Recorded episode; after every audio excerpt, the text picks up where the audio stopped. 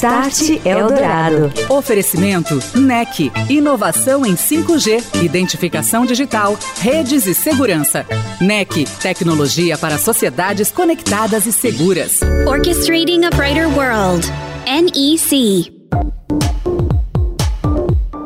Olá, boa noite. Está entrando no ar o Start Eldorado, falando de tecnologia, transformação digital, os seus desafios, as suas aplicações no ambiente dos negócios e na sociedade hiperconectada. Hoje vamos discutir os desafios da identificação segura e precisa, as tecnologias utilizadas nesta área e sistemas de integração dos dados dos cidadãos em prol de serviços na área pública e também na área privada todos os desafios que envolvem essas jornadas. Henrique Matiello, gerente de negócios para atendimento do mercado privado no SERPRO, Serviço Federal de Processamento de Dados, a maior empresa pública de tecnologia da informação do mundo, é o nosso convidado desta noite. Start Eldorado.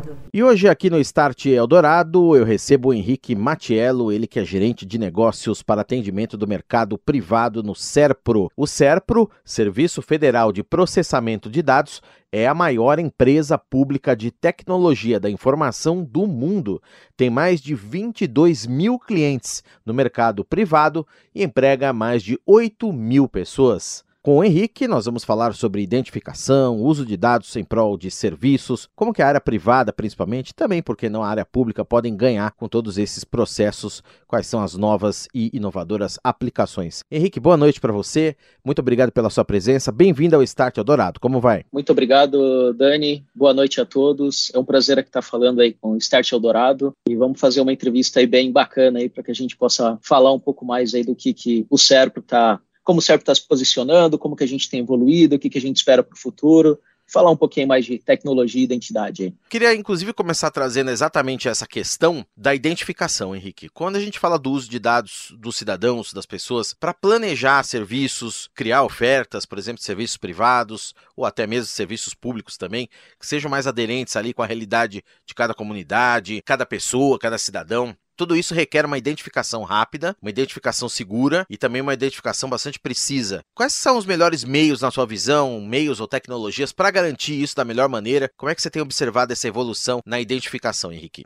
Eu, eu gosto sempre quando a gente começa a conversar sobre esse tema, até a gente buscar fazer um, uma análise, né, uma, de como que a gente geralmente se identifica, né? Se identifica e se autentica, né? Até para a gente separar esses dois momentos, né? Então, assim, normalmente o que, que a gente tem, né? É, a gente tem uma, uma situação em que a gente tem um login e uma senha, né? Então, assim, como que eu vou me identificar? Ah, é o Henrique realmente? Então, tem um login e uma senha.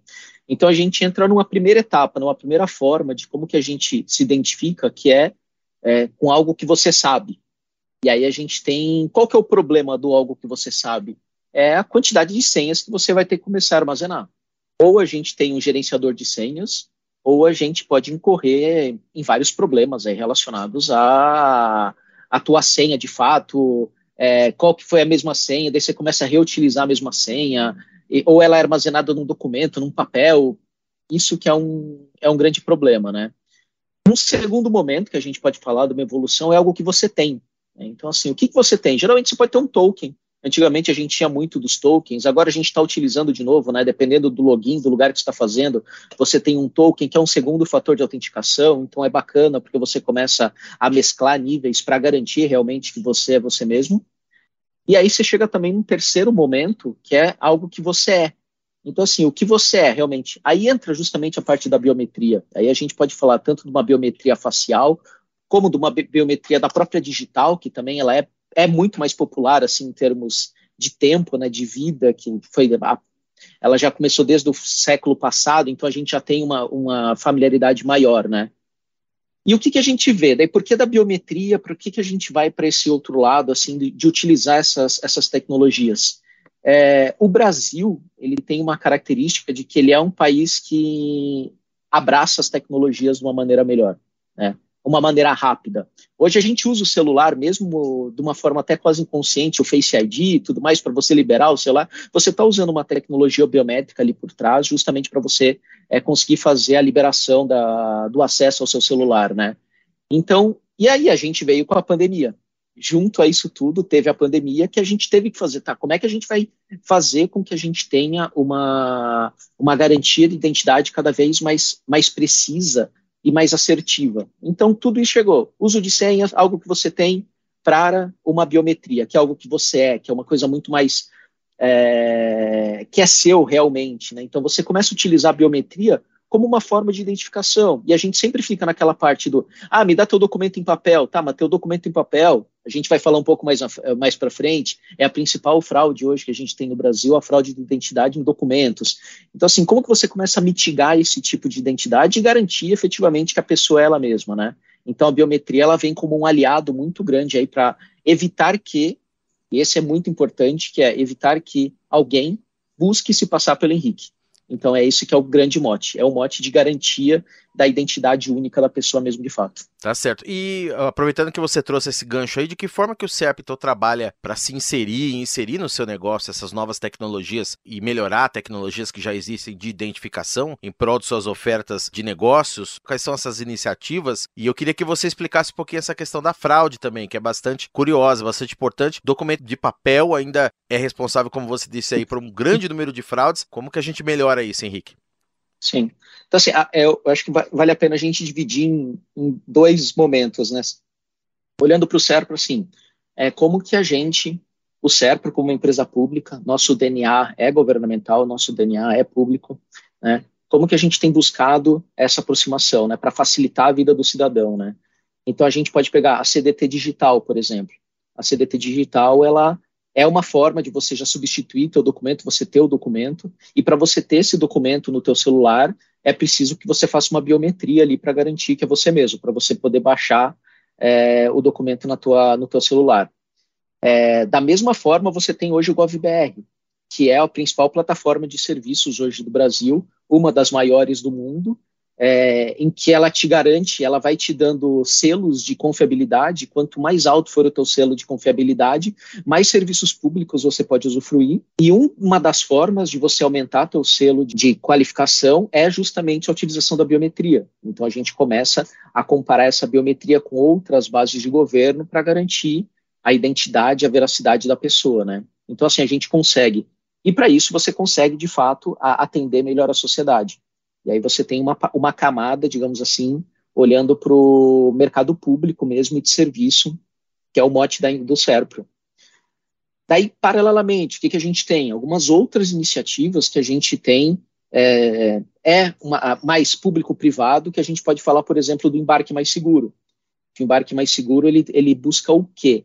É, não apenas trazer uma, uma experiência ótima para a pessoa que está utilizando a ponte aérea Rio-São Paulo, ou o aeroporto de, de Congonhas hoje, para qualquer lugar do Brasil, em que a tua biometria é teu cartão de embarque, é teu acesso à sala segura, é o teu momento em que você vai passar pelo gate para você entrar na aeronave, tudo isso sem você precisar mostrar documento ou sem você precisar interagir com qualquer outra pessoa.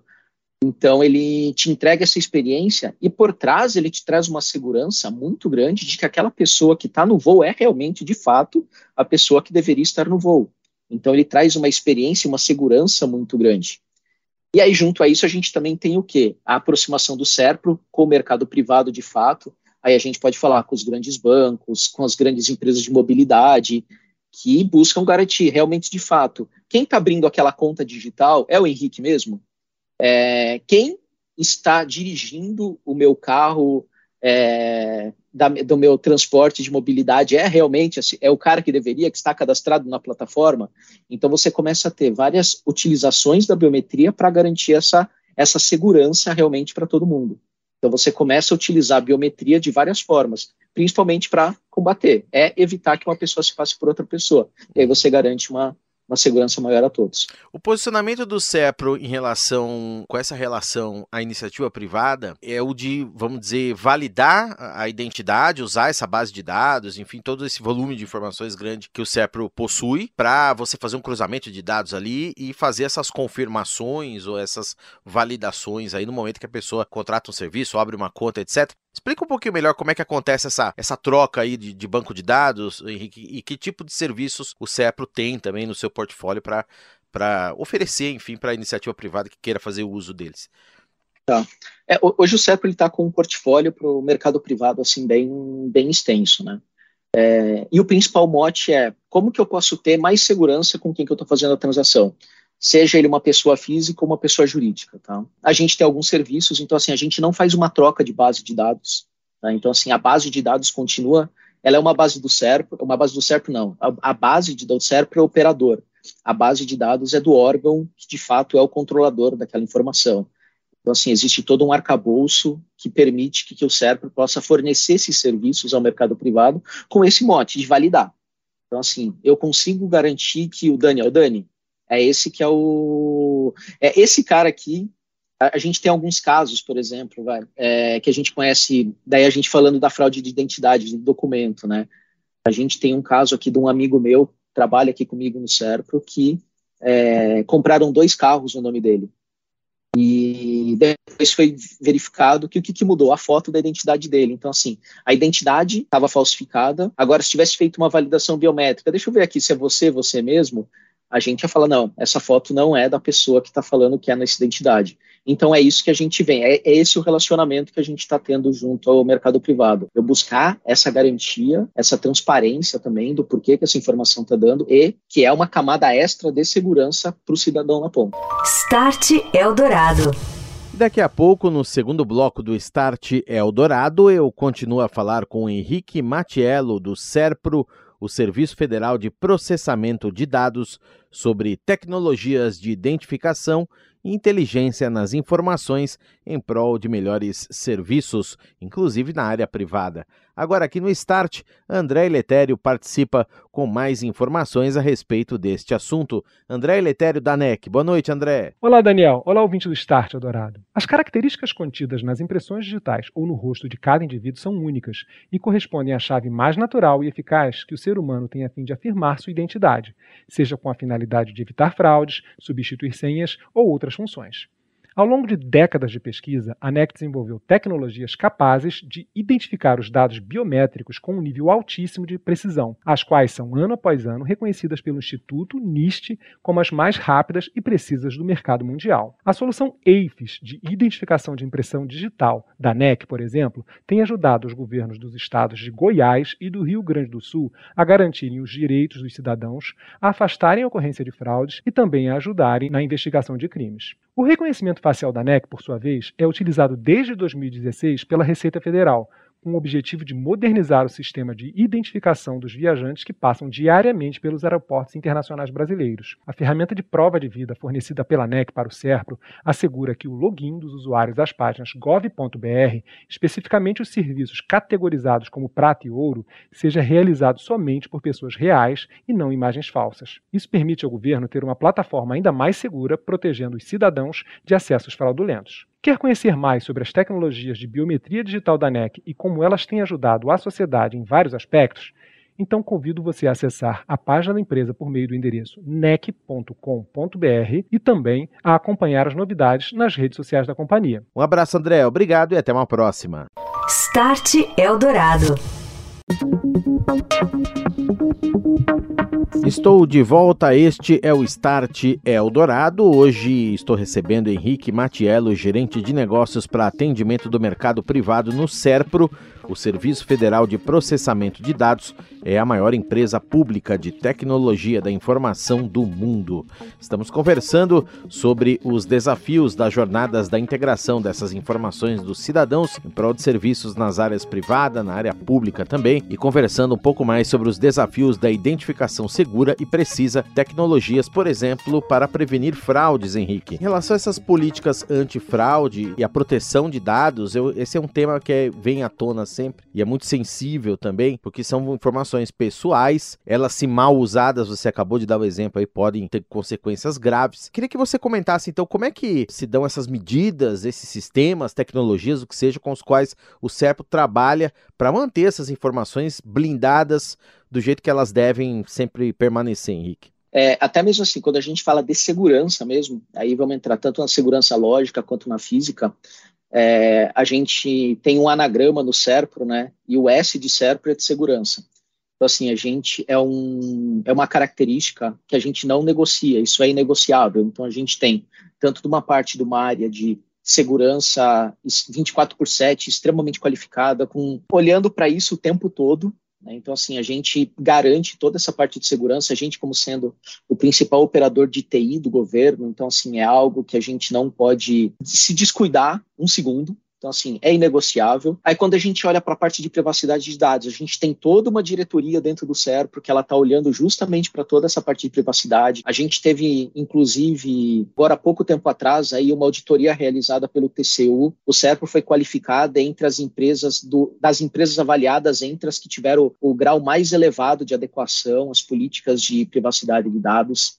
Então, tudo isso vai formando um grande arcabouço né, do, tanto do SERPRO, do porquê que ele está podendo é, fornecer esse, esse, serviço, como também do posicionamento do SERPRO de ser protagonista realmente na proteção de dados. Henrique, queria trazer uma questão também, duas questões na realidade, que é a respeito da privacidade do, do cidadão e uhum. é, aliado a isso, atrelado a isso, a questão da inserção de inteligência nesses dados. Eles são preciosíssimos. Vamos dar o um exemplo de uma empresa privada que a gente está focando aqui. Um banco vir com uma oferta, por exemplo, especial para você. Isso é o que as instituições perseguem, você uhum. conquistar o cliente por essa inteligência. Agora, você tem um limite aí é, que é justamente o atendimento de, de leis, regulações, LGPD, etc., de não poder utilizar essas informações pessoais sem autorização. Qual é a tua visão e a visão do CERP também sobre esses controles e a questão de como é que isso bate com essa, digamos, uma oferta de, de serviços mais aderentes aí à realidade da pessoa, você usar ou não esse dado?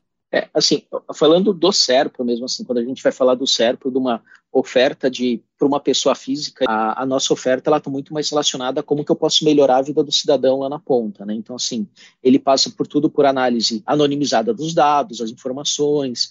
Então, essas análises que a gente faz, ela não está ela não é pessoalizada, até mesmo para a gente conseguir fazer as políticas públicas, ela não é, ela não chega, ela acaba sendo, podemos fazer uma análise, até a gente olhando lá olhando um pouquinho para Kotler, falando lá das dimensões de é, demográficas, geográficas, é, eles usam esse tipo de dimensões psicográficas, as quatro dimensões e comportamentais para a gente fazer essas análises, mas não a pessoa em si, mas é a análise mais ampla com a informação anonimizada. Então, assim, é, essas análises que a gente faz, e aí junto com os, com os órgãos, que daí são os nossos também os nossos clientes e os nossos controladores, eles têm muito mais esse viés. E eu digo em relação ao cliente do SERPRO, quando você faz essa, é, não é transferência, né, você falou, essa, essa relação dessa base de dados, por exemplo, com uma instituição bancária, aqui voltando um exemplo, o SERPRO, é, depois disso, ele observa isso de alguma maneira, ele controla isso? A gente tem, é, todos os clientes nossos do mercado privado, a gente tem a gente tem um papel também, além da garantia, existem vários é, compliances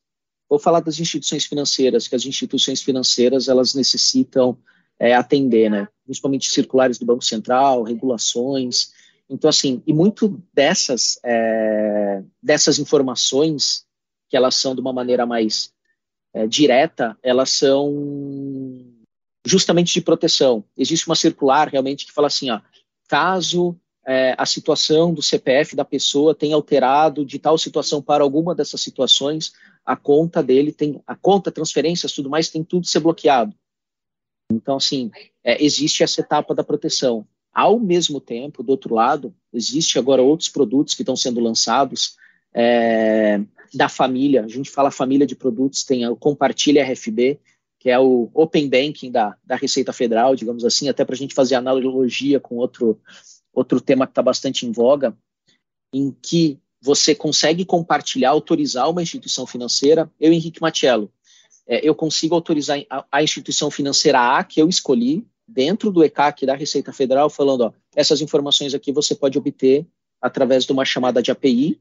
Essa informação ela vai ser criptografada, uma chave pública do SNPJ da empresa e só ele vai conseguir ler só ele vai conseguir descriptografar. Mas tudo depende do que eu, Henrique, autorizar ao banco a obter esse tipo de informação.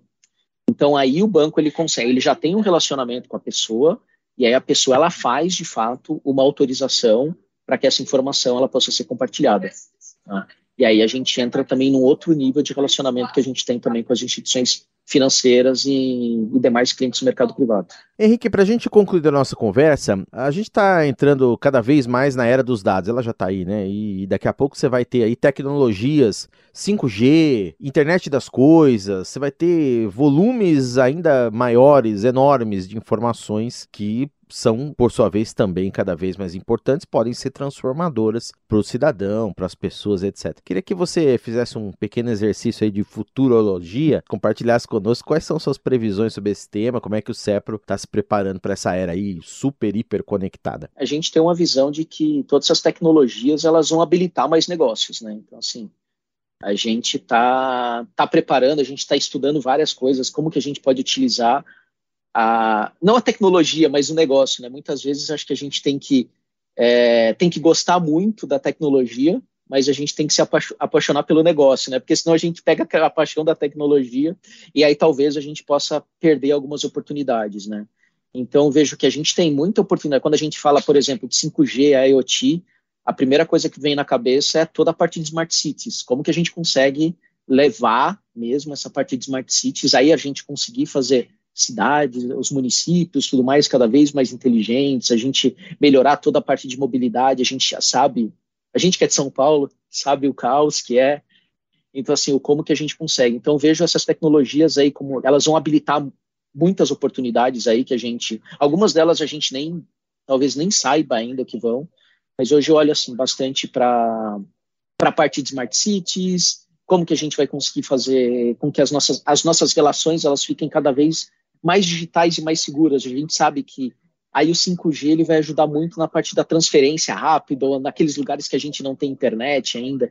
Então aí são, eu vejo é, é, essas oportunidades assim no, no curtíssimo espaço de tempo aqui para gente. Conversei com Henrique Matiello, gerente de negócios para atendimento do mercado privado no Serpro. Falamos sobre identificação, uso de dados em prol de serviços mais inteligentes na área pública e também principalmente na área privada. Grande abraço para você, Henrique. Muito obrigado pela presença nesta noite aqui no Start e até uma próxima próxima. Boa noite. Eu que agradeço, Dani. Obrigado. Boa noite a todos. Você ouviu Start Eldorado. Oferecimento NEC. Inovação em 5G, identificação digital, redes e segurança. NEC. Tecnologia para sociedades conectadas e seguras. Orchestrating a Brighter World. NEC.